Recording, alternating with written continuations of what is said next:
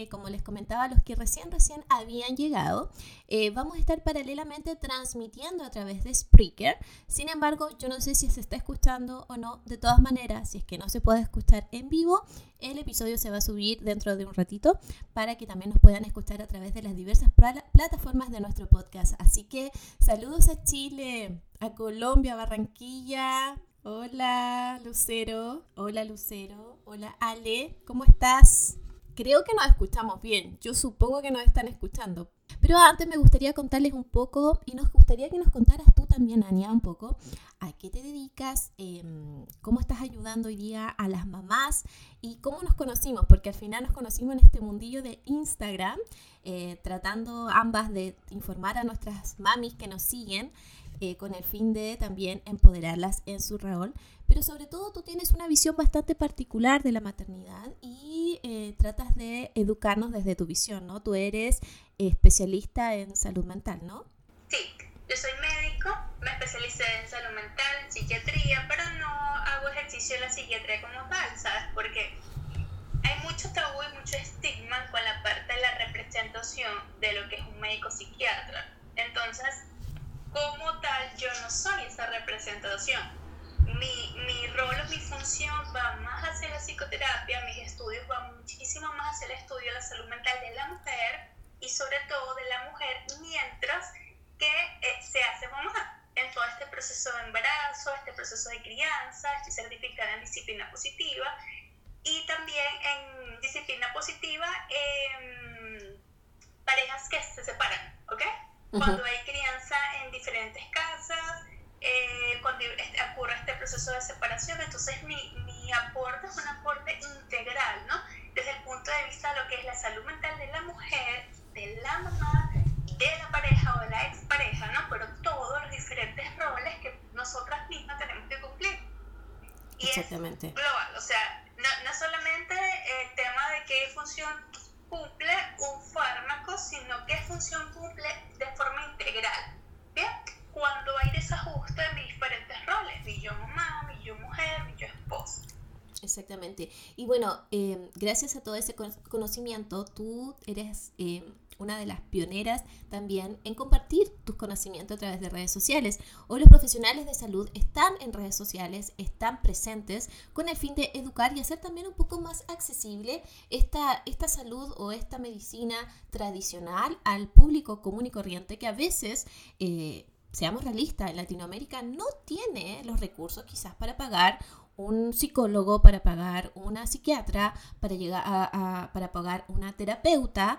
Por ende, el rol que ustedes cumplen en redes sociales a través de su información, a través de sus lives, porque tú también realizas live muy seguidos con información, realmente es muy útil y ojalá, ojalá más profesionales de salud se unieran. Psicoeducación, porque la base de mi, de mi cuenta es eso, es educar, ¿no? Educar desde lo real, desde lo tangible, desde lo lo fácil, pero el aquí y el ahora, ¿ok? Y de lo que se supone debería ser sentido común, que a veces no es tan común. Entonces yo muestro una plataforma de psicoeducación basada en una visión integral de la mujer y que esto, eh, aunque de mucha información a través de mis redes, esto jamás debe suplantar lo que es una consulta individual como tal, un seguimiento de psicoterapia, ¿ok? O una evaluación eh, individual. En diferentes ramas de psicoeducación. ¿Me escuchas? Sí, te escucho, perfecto. Muchos, muchos tenemos, ¿por qué? Porque la salud mental es algo muy amplio, ¿no? Entonces, como médico tenemos muchas especialidades y dentro de mi especialidad hay subespecialidades, ¿ok? Ejemplo, psiquiatras que son especialistas en farmacodependencia, que son especialistas en, trauma, en estrés traumático, que son especialistas en salud mental perinatal. Entonces hay muchas ramas donde uno se encarga de eh, cada vez especializarse más para que fluya más rápido la necesidad del paciente, pueda conseguir como que un diagnóstico más acertado en el área que él está buscando pero que aunque mucha información se dé y mucha información se reciba, jamás debe suplantar una consulta individual.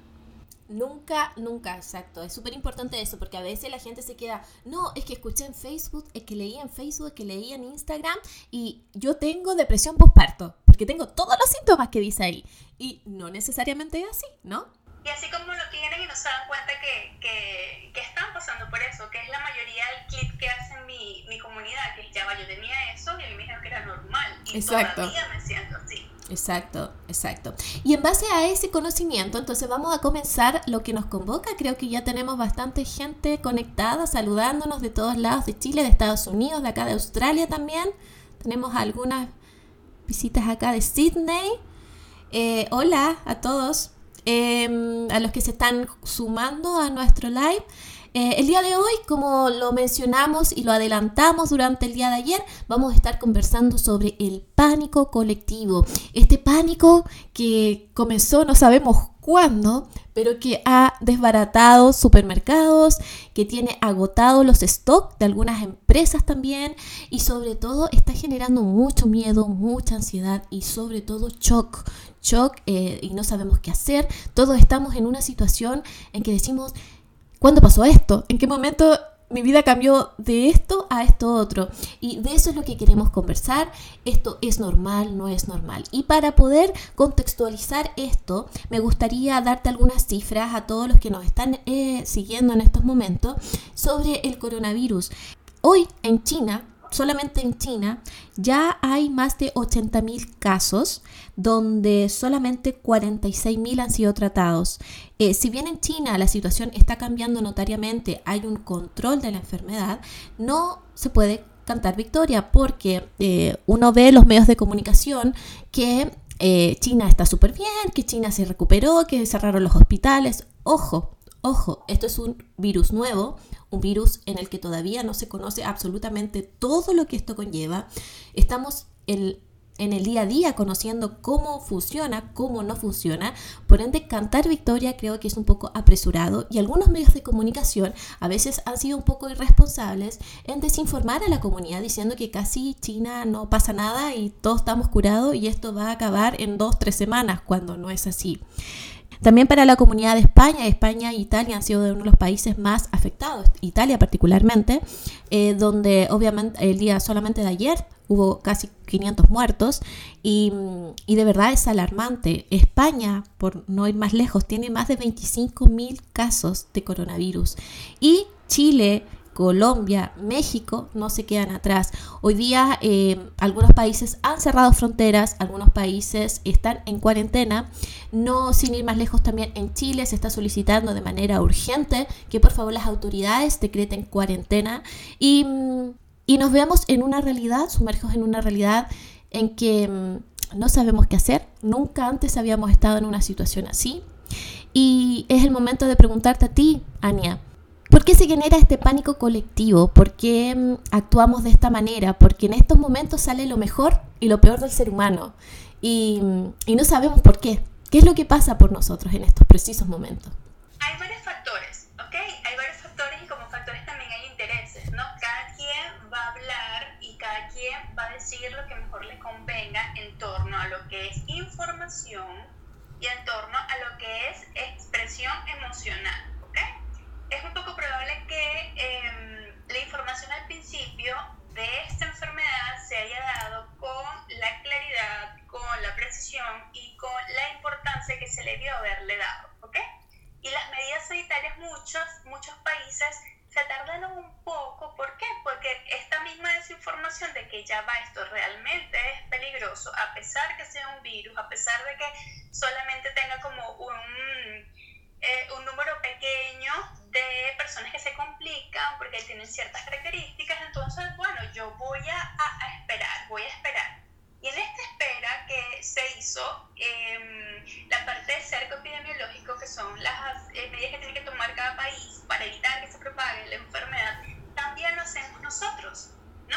Este ya va, pero no está mal, ya va, pero voy a ver las noticias, voy a contar cuántos infectados, voy a leer estas cadenas del grupo de WhatsApp, ya va, me voy a tranquilizar, ya va, pero esto es un freno, Esto no contacta realmente con la realidad y la realidad es que hay un virus que si bien antes pasó, porque esto no es nuevo, en el 2002 ya había habido brotes de un mercado similar en China por transmisión de zoonosis, un animal, eh, pasó la, infección viral a otro animal y este animal hizo brincos para, para los humanos y se infectaron, ¿ok? Que fue el SARS.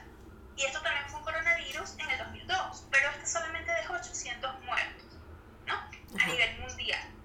Un número de infectados que no recuerdo exactamente ahorita, pero era un número significativo, no como ahora, y que el número o la mortalidad realmente era baja. ¿Qué pasa? Pasa que este virus es diferente. ¿Y por qué es diferente? Porque la cantidad, eh, eh, la cantidad de tiempo que él pasa en el aire y en los fómites, fómites es cualquier cosa que yo toque y queda el virus ahí, queda latente ahí es mucho más, eh, mucho más tiempo que un virus normal. Normalmente un virus, eh, al tener contacto con el aire, si la otra persona eh, no está cerca, pues se pierde, se desnaturaliza. Bien, porque vamos a imaginarnos el virus como un globito, con un puntito adentro. ¿okay? Uh -huh. Cuando tiene contacto con eh, la temperatura a cierto grado, dependiendo del virus, se rompe ¿no? y se muere. ¿no? Si antes de morirse llega una persona, la contamina y si no, pues ya, ya pasó.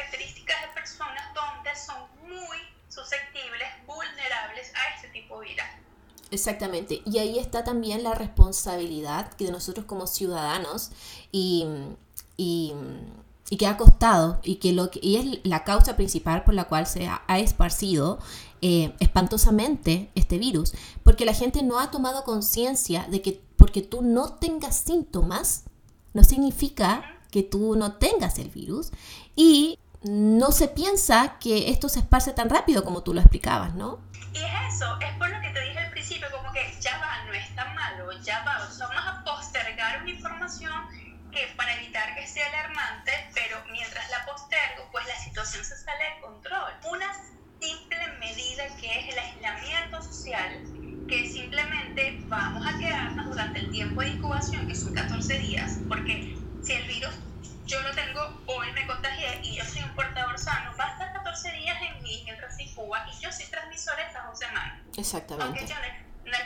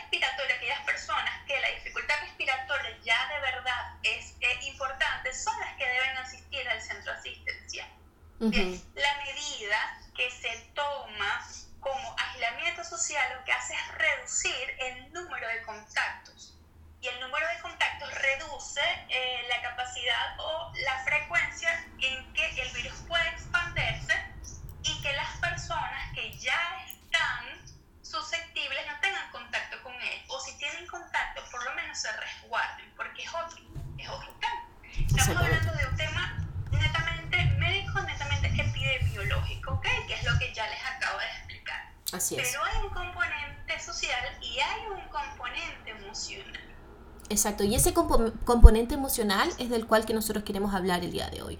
Porque tú recién lo decías súper claro, cuando nos enteramos de que había un virus que estaba matando en China a miles de gente eh, y comenzó a expandirse en diferentes lugares del mundo, la reacción espontánea fue, no pasa nada, es un virus más, si me llega es un resfrío y, y le bajamos el perfil. ¿Eso suele suceder cuando nos enfrentamos a estos cambios tan bruscos de realidades? Puede ser mecanismo de defensa. O sea, puede ser simplemente de que yo esté en negación de la realidad. A mí no me parece que eso me va a pasar a mí, que horrible está España, pero yo estoy en Chile y aquí no va a llegar. Que horrible está Italia, pero yo estoy, no sé, en Irlanda y aquí no va a llegar. Entonces esto como que, no, ¿para qué me voy a cuidar? No darle el grado de importancia que amerita, ¿ok? Tiene también cierto grado de irresponsabilidad conmigo, con el manejo que yo tengo hacia mi cuidado personal y hacia mis emociones, porque no tengo un grado de preocupación. Es como muy flexible esta línea. Y viene el otro polo, y el otro polo es aquellos que se preocupan aquellos que generan un proceso ansioso desde el, primer brote en China y ellos estaban, no sé, en Colombia. Entonces, desde la primera noticia en China, que aquella señora estaba pero echándose aire con cualquier cosa porque se va a acabar el planeta con esa información, con ese, con ese virus. Son dos polos. Y uno de esos dos polos son saludables porque uno lo que causa es que no se tomen las medidas necesarias para evitar la propagación del virus porque no le importa, no le para. Y la otra, pues simplemente está causando un, un estrés físico, ¿ok? Está causando, aparte de que tiene un malestar psicológico, este malestar psicológico genera eh, aumento de cortisol, radicales libres, etcétera, que hace un estrés orgánico real, aunque no haya fuente interna que me lo produzca más allá del pensamiento. Exactamente. Entonces, cuando te estaba diciendo de que no solamente es tener contacto con eso, sino cómo estoy yo. Si una persona es preocupada y una persona súper preocupada se exponen al virus, la psiconeuroinmunología nos dice que quien más probabilidad tiene de complicarse es la que ha sufrido estrés físico, emocional y orgánico. Porque ya tiene un daño de base. Ya Exacto. pensamientos de verdad generaron un, una descompensación orgánica, por así decirlo, lentamente. Exactamente. Y, ¿y, cómo, ¿Y cómo manejar esto? Porque para la gente que se está uniendo, se está uniendo mucha gente, estamos hablando hoy día de este pánico colectivo que se ha generado por el coronavirus, este shock en el que nos encontramos todas las personas, no sabemos qué hacer, no sabemos cómo actuar, em, nos invade el miedo, nos invade la ansiedad, las mamás, uno los ve en las redes sociales preguntando, ¿qué hago con mi hijo todo el día? Valorando la labor de los profesores, de los que cuidan a nuestros hijos. Y y bueno, Ania nos explicaba recién el por qué eh, solemos tomar dos actitudes, ¿no? La primera tiene que ver con eh, no pasa nada, está todo bien, no me va a pasar nada a mí, yo siempre refío. Y la otra es el todo el extremo eh, contrario, valga la redundancia, em, de que me voy a morir, es el fin del mundo, es el apocalipsis. ¿Cómo lograr un equilibrio? Y esta es una pregunta, yo creo que es la pregunta del millón. porque porque uno sale, por ejemplo, en mi caso particular, uno va al supermercado y están vacías las despensas. Y uno dice, ¿será el fin del mundo o no? Porque me voy a morir de hambre, ¿no? Em, ¿Cómo lograr este equilibrio frente a una situación que es tan impredecible, ¿no? Y que em, afecta a todos. Es justamente la calidad de ser impredecible lo que nos moviliza a, a cuidarnos protegernos del no sé qué vaya a pasar, pero por si acaso yo voy a llevar comida de más, artículos de más, para tenerlos ahí, ¿no? Es este no sé qué de, qué es esto que estoy viviendo, de este choque en donde creo que se está acabando el mundo, mm, no sé, pero por si acaso me llevo esto, pero crea una conducta, ¿ok? Esta conducta es un círculo vicioso. Mientras más noticias y más información yo tenga contacto, porque el punto acá es de qué manera uso la información si la información la uso para aumentar mis niveles de estrés, porque yo estoy en este polo, entonces me preocupo y que no solamente yo me preocupo, es que esto genera eh, un estrés colectivo o una ansiedad colectiva. Entonces este pánico que siente una sola persona puede contagiar al núcleo familiar. Mm. Tenemos una persona todo el día con las noticias del día diciendo cuántos muertos hay por país, con qué edad, hasta el nombre, o sea, todo así, todos los días, pues obviamente, si yo estoy de esta forma así como que medio relajada, voy a empezar a tener como, como una espina, como me están dando, mm. me están dando y me pueden fracturar, entonces puedo caer también en un pánico. Exactamente. Por contagio, por contagio social, que es lo que está pasando. Sí, porque uno ve, por ejemplo, que una está súper tranquila en su casa, relajada, y sales o conversas o hablas con una amiga y, y, terminas súper preocupada y dices, ¿estaré yo mal? ¿Estaré tomándome las cosas demasiado con liviandad? Eh, ¿Por qué yo no sé esto? ¿Qué, ¿Qué medidas podemos tomar quizás para que logremos este equilibrio? Tú hablabas un poco quizás de de las noticias. Las noticias a veces eh, estamos en un mundo hiperinformado, donde donde vayas encuentras la información y a veces este exceso de información nos colapsa y, nos enferma. Mm, al final nos termina haciendo más mal que bien. Sí, es llevar los extremos a un punto intermedio. Si yo estoy muy, pero muy ahogada en las noticias y lo necesito, ya va. ¿Qué necesidad tienes de realmente saber cuántos muertos hay? O sea, qué es lo que te está movilizando hacia este polo, porque el punto no solamente es dejar de ver noticias, ponte a hacer yoga, haz, una sopa de leche, un sudoku, cualquier actividad manual, pinta, ¿por qué? Porque eso lo puedes leer en cualquier parte. La persona que lo necesita y puede, porque está más cerca del punto medio, lo hace. Lo hace y por salud mental simplemente se desconecta.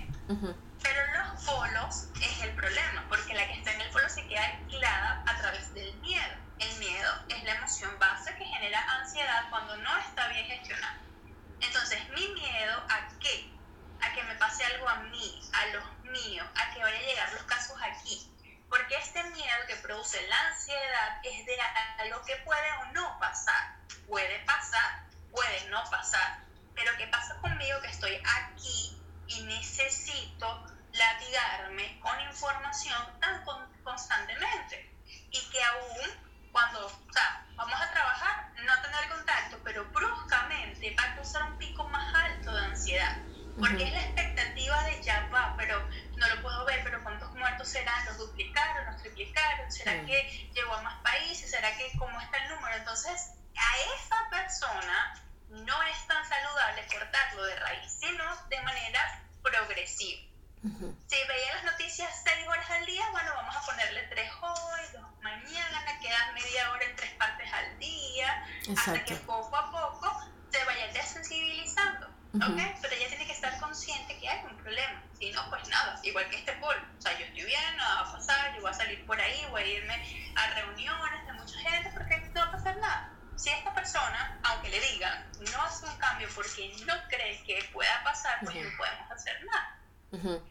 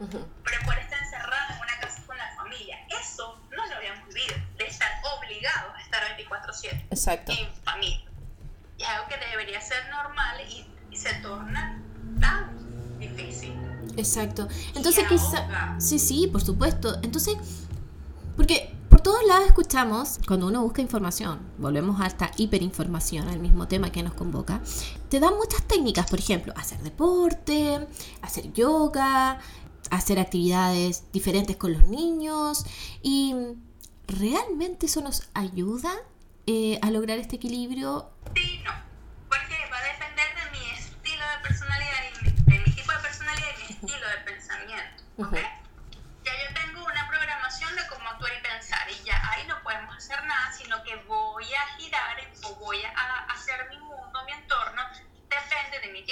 Personalidad y mi estilo de pensamiento. No es igual tener una persona rígida, de pensamiento rígido, que es súper particular y las cosas se tienen que hacer así, así, así, así, Exacto. todo el día en la casa, contigo, las 24 horas, los 7 días, que una persona que sea completamente flexible, súper happy, no importa, todos aquí, mm. del medio. O sea, hay que ser, estar en la mitad, ¿ok? Hay que ser flexibles, no muy líquidos, no muy rígidos, ¿ok? Ese es el punto. Entonces, en este momento pega la convivencia, porque hay muchas familias que se están dando... Sí, perdona, es que se me, está, se me está acabando la batería del teléfono. ya, ahora sí, sigue, perdona. Tranquila, hay muchas familias que se están dando cuenta en este momento cómo es la convivencia en el día a día. Por ejemplo, cuando papá sale, mamá se queda, claro, mamá 24/7 hasta ahorita así como que, bueno, este es mi día a día. Pero papá que trabajaba todo el día y se está dando cuenta de lo que hay que hacer. Entonces empiezan los roces de que no quiero, no me agrada, quiero seguir con mi ritmo para evitar el contacto con la realidad que es convivir. ¿Ok? Y suena, y suena, no sé ruido, o sea, convivir con tu familia te pesa así porque no estás acostumbrado. Y es Eso no te hace malo ni bueno, ojo. Y ojo que... Es malo. Bueno, dime. Es nomás. Mira, y, eso justamente quería llegar. Eh, una de las grandes descubrimientos que hemos hecho aislados en nuestras casas es lo duro que es la convivencia y lo duro y lo poco acostumbrados que estamos a vivir con nuestra familia. Lo poco acostumbrados que estamos, que, estamos con, con nuestros hijos, con nuestros maridos. Acá ocurren dos fenómenos, o los amas más o los odias más pero es súper difícil mantener el equilibrio. Y, mm, ¿Y, por qué crees que esto, esto sucede eh, eh, en estos tiempos? Eh, quizás, ¿cómo podríamos mirarlo de una manera un poco más positiva con el fin de que al final esto nos, nos sume, ¿no? Y no, nos haga crecer más que nos reste. Pasa algo acá, ¿no? Algo bastante particular como es el mismo tema de que voy a compartir con mi familia todo el día. Y es em, ponernos y respetar el rol de cada quien. Punto sale la importancia del rol que hace mamá, ¿no? en el tema del cuidado de los hijos, porque papá de repente no estaba y ahora aparece. Y aparece y también debe hacerse cargo. Por supuesto. Porque el, el punto está acá cuando papá aparece y tiene la mente rígida de que él es el que trabaja y provee y está simplemente respirando y mamá sigue con toda la carga. Es un rosa, ¿no? Para poder llevar la fiesta en paz, para poder hacer armónico el, estos tiempos, hay que ponerse, hay que ser empáticos, ¿ok? Ver el mundo desde el ojo del otro, no desde el mío. Y que cada miembro de la familia tenga tiempo para sí y tiempo en conjunto.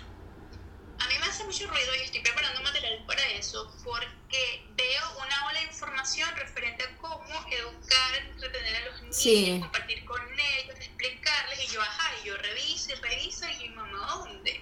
Mm. ¿Dónde queda que mamá ahora está trabajando el triple ¿Por qué? Porque está con las que les toca y les ha tocado difícil el, el, volver a, a, convivir con su pareja, el intentar eh, cambiar los acuerdos, porque deben hacer nuevos acuerdos de pareja, el yo hago esto, tú debes hacer esto, porque es que estamos aquí todos y debemos todos eh, colaborar con las cosas. Entonces, aparte de que tienes que empezar de cero con, con la dinámica con tu pareja, no queda tiempo para ti, porque debes el punto es que debes estar entreteniendo a los niños, debes estar enseñándoles algo, debes estar buscando información súper fabulosa que están en las redes, que son súper fabulosas de verdad, mm. pero debes, debes, debes, debes. Entonces mamá llega a un punto en donde ya tenemos acá cinco días, seis días de cuarentena y ya está desbordada.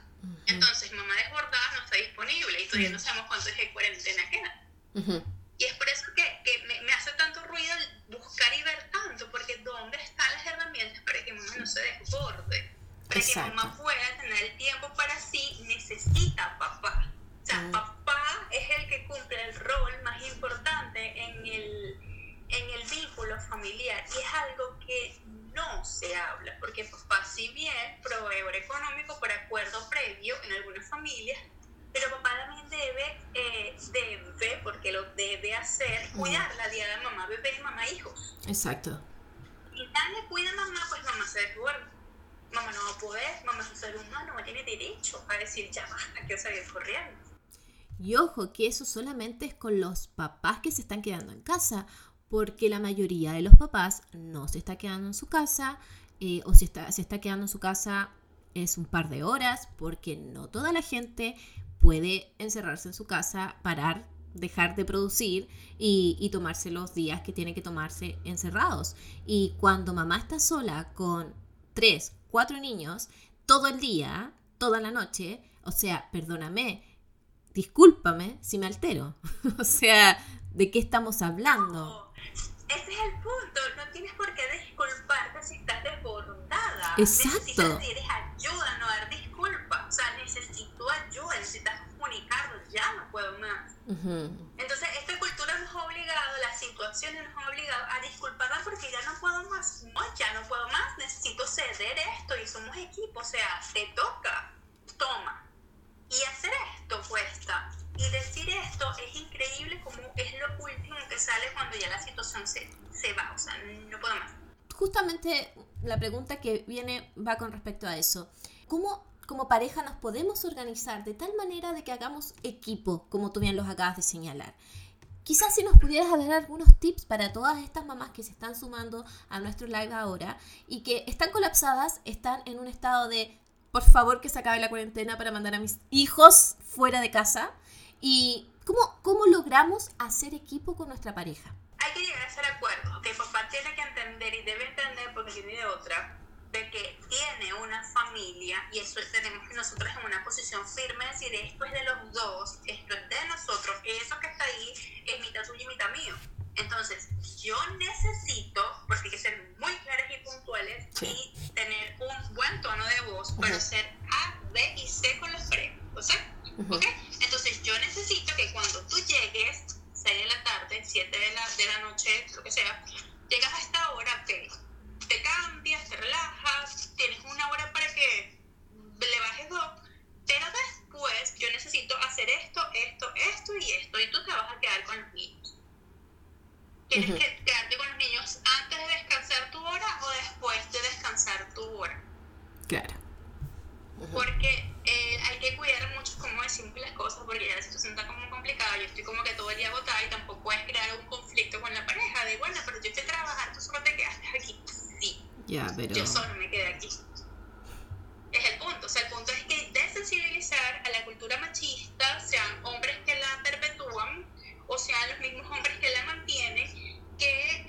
las mismas mujeres también, ojo. Ojo, que las mujeres somos las más machistas. nosotros somos las que mantenemos. O sea, el machismo existe porque estamos contribuyendo también. El que no hace, pobrecito, solo trabaja, yo me quedo con los niños, Exacto. ¿no?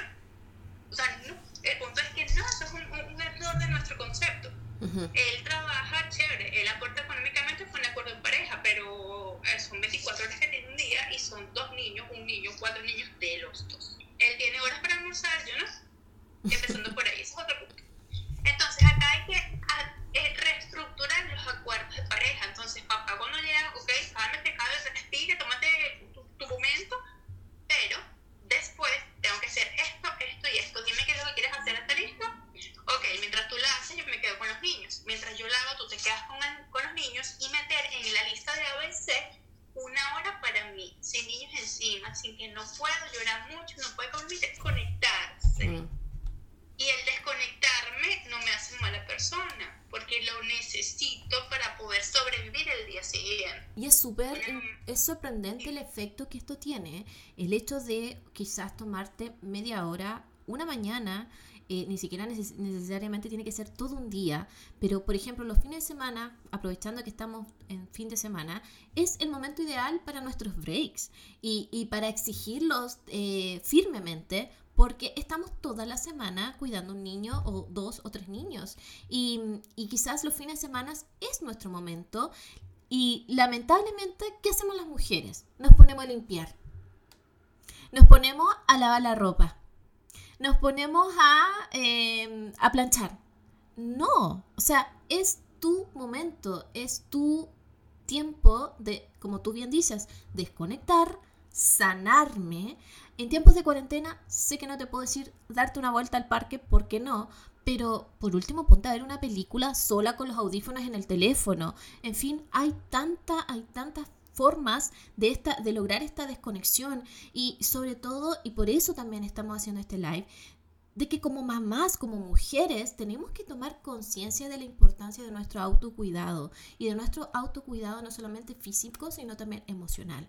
Porque muchas veces como mamás olvidamos que si esto no está funcionando bien, la casa es un caos, nosotras somos un caos y lamentablemente quienes reciben las consecuencias de eso son nuestros hijos. Sí, por eso es que yo siempre, siempre, porque es algo que yo lo manejo muchísimo en, mi, en mis charlas, en mi formación en la plataforma, en mis consultas individuales, no somos un gran círculo, ¿no? En todos nuestros roles. Somos tres roles diferentes, ¿ok? En, grandes rasgos. Mi yo mamá, mi yo mujer y mi yo esposa, ¿ok?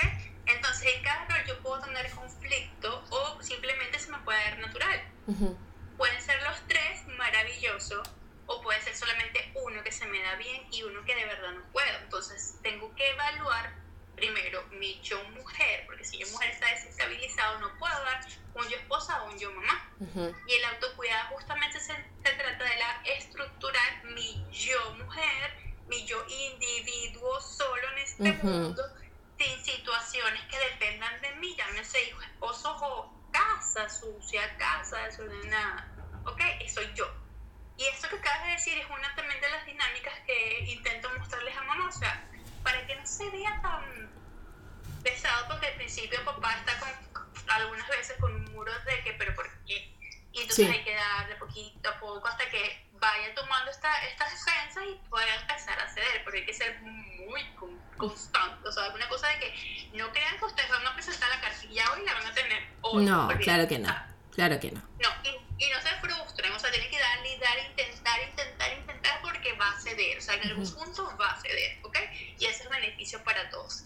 El punto acá es que se comparta tiempo, eh, espacio de cada uno de los miembros de la familia, o sea, este es el espacio de mamá.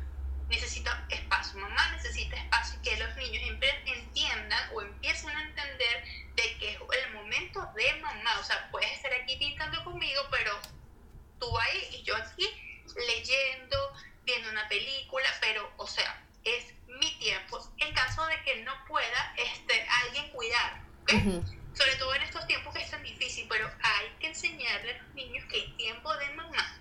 Sí. Hay tiempo de papá, que papá va a querer, no sé, jugar, ver una película y eso. Entonces mamá se encarga de los niños y mamá quiere papá se encarga de los niños y así se pueden repartir en el día mamá y papá tiempo junto con los niños y tiempo cada uno separado solo y cada uno obviamente separado con los niños. Esto es una buena estrategia. Sí.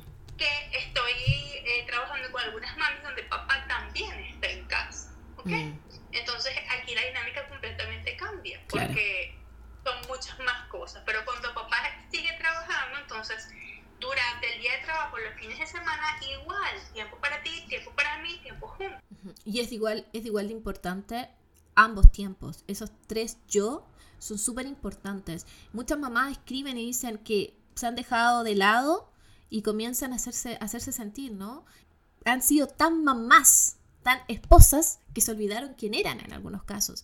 Y eso solamente se puede mantener con trabajo diario, con esfuerzo y con sobre todo conciencia de que eso está pasando. Me gustaría también eh, ir a otro también eh, tema que muchos preguntan y me dicen, ¿Cómo logro este tiempo cuando tengo niños muy pequeños? Es decir, bebés, eh, menores de dos años. Em, aquí la dinámica cambia porque cuando ya un niño está un poco más independiente, puedes entretenerlo con juegos, con cosas, pero cuando tienes un bebé que depende de ti, que te quiere todo el tiempo, quizás las dinámicas van a ser distintas, ¿no? Va a depender de dos cosas. ¿Estoy sola con el niño o tengo alguien que me ayude con el niño? Llámese esposo, abuela, mamá, hermana, lo que sea. Si tengo ayuda de alguien, o alguien en mi casa en ese momento, entonces es toma al niño un momento, me voy a ver una película, me voy a bañar, voy a dormir. Si estoy en la lactancia exclusiva, tener mi banco de leche y esa persona que está en casa, que me está ayudando, pues que le dé la leche al niño mientras que yo hago otra cosa nada que ver con maternidad, nada que ver con esposa, nada que ver con casa. O sea, yo para mí, tenga los meses que tenga el niño. Eso causa mucho ruido durante el primer año del bebé porque creencia de que tengo que ser súper poderoso, hacerlo todo, hacerlo rápido, hacerlo bien. Exacto. Entonces es empezar tumbando esta creencia que es errónea porque lo que hace es sobrecargarnos y permitirme poder descansar, permitirme poder desenchufarme ¿no? de este rol que al principio es muy difícil. Mm. ¿ok? Y si no hay manera de que alguien me ayude,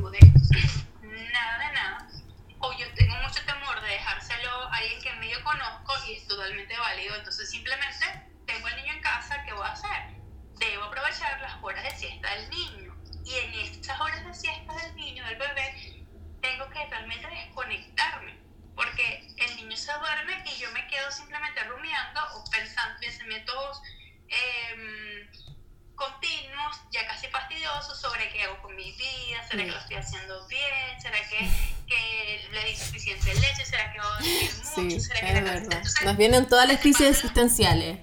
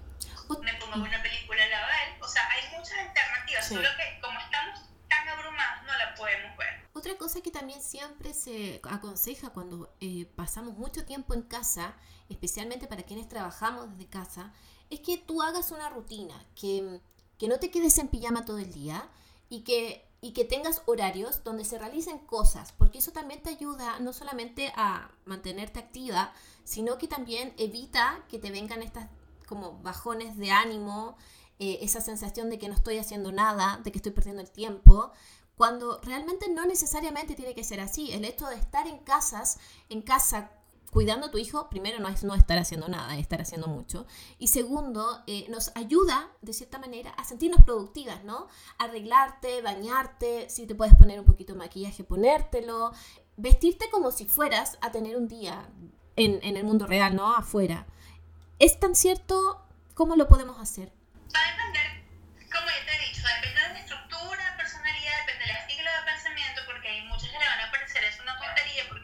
voy ropa, para qué vas a maquillaje, entonces ya empiezan los pensamientos comiendo. Pero hay otras que, por ejemplo,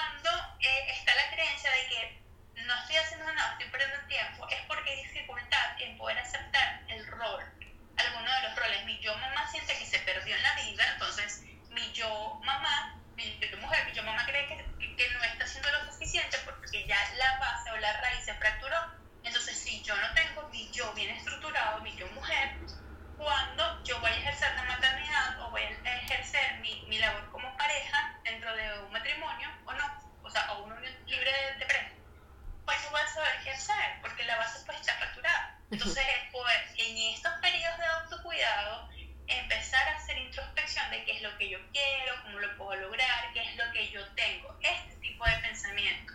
No lo que me hace falta, no lo que me gustaría tener y no tengo, y no que no se pueden hacer las cosas como yo quiero.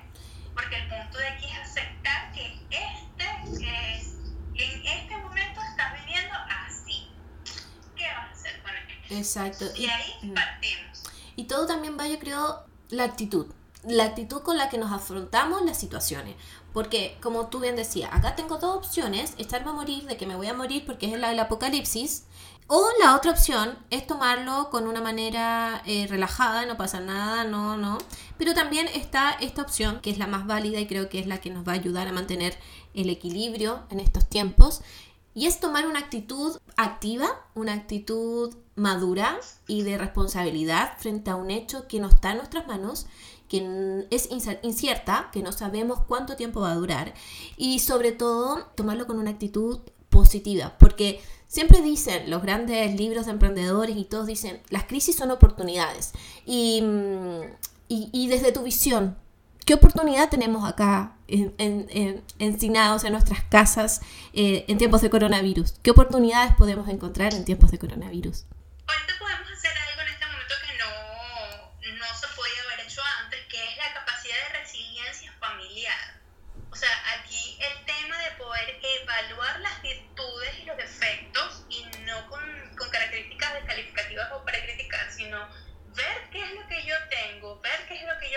Emocionalmente y físicamente con mi familia y buscar las herramientas para poder potenciar lo bueno, ¿ok? Y acompañar en los defectos. ¿Para qué? Porque podemos mejorarlo o no, porque es un defecto, es un rasgo característico de cada uno que si es parte de su temperamento no se cambia, pero el tema de la resiliencia familiar tiene que ver en cómo engranamos a partir de ahora. Entonces puede ser un éxito esta cuarentena porque vamos a estar súper, súper nutridos como familia, porque vamos a cada uno por separado ser más resilientes o simplemente va a haber esta fractura donde nos vamos a dar cuenta que no nos sentimos bien, de que no estamos a gusto y de que por más que intentemos, pues, pero la parte positiva, porque eso está en todos los tipos de conflicto, pues está su lado positivo donde vemos la luz al final del túnel y está el lado donde vemos la realidad, que también está al final del túnel.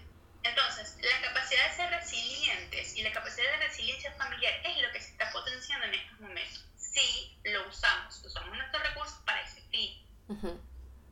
Así es. Así que el llamado es a la actitud, es a la resiliencia, es sobre todo al autocuidado. Al final, eh, como hablábamos al principio de este live, todas las medidas que se solicitan que tomemos o que debimos tomar en un principio frente a esta pandemia, más que por lo que estaba haciendo el otro o, o no, era por nosotros, porque nos iba a afectar de alguna manera directamente a nosotros.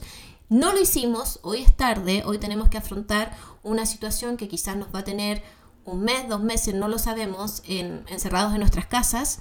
Y, frente a esta situación tenemos que tomar medidas, tenemos que conocernos, tenemos que sobre todo eh, ser resilientes y cuidarnos. Este es un live enfocado especialmente a las mamás, pero también yo sé que hay gente que nos ve que no, no tiene hijos quizás y, me dice, oye Jenny, em, ¿y cómo lo hago yo que no tengo hijos? Bueno, esto yo creo que va para todo en la vida, ¿no? A todos los que tienen o hijos, lo que tienen, y, es la actitud que, que, tomamos las cosas.